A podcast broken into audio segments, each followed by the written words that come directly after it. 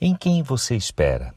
Em quem ou no que você deposita a sua esperança?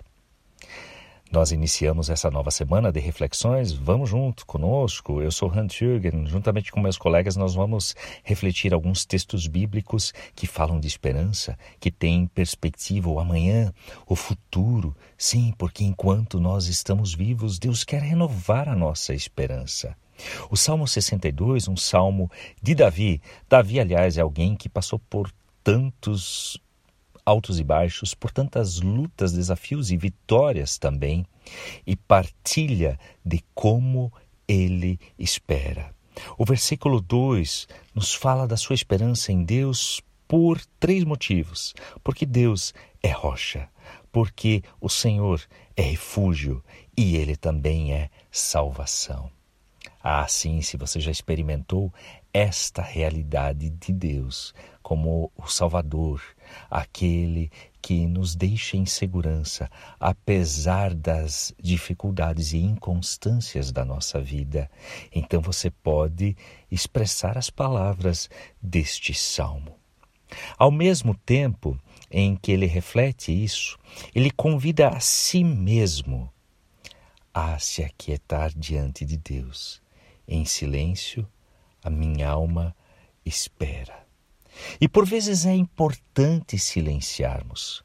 Nós vivemos uma cultura do barulho, dos ruídos, em que estamos sempre ouvindo, assistindo, olhando, lendo, acessando alguma coisa e não nos aquietamos.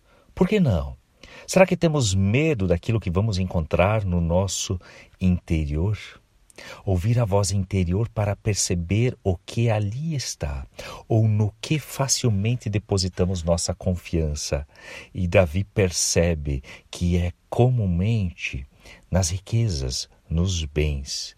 E por isso, ele vai expressar no versículo 10 de que não vale a pena confiar em dinheiro ou bens que se ganha de forma é, injusta, desonesta.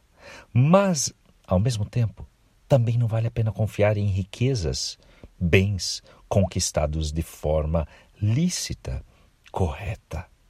E aí, no silenciar, quando percebemos onde nosso coração deposita a sua esperança, ele faz a constatação e o convite, versículo 1 e versículo 5.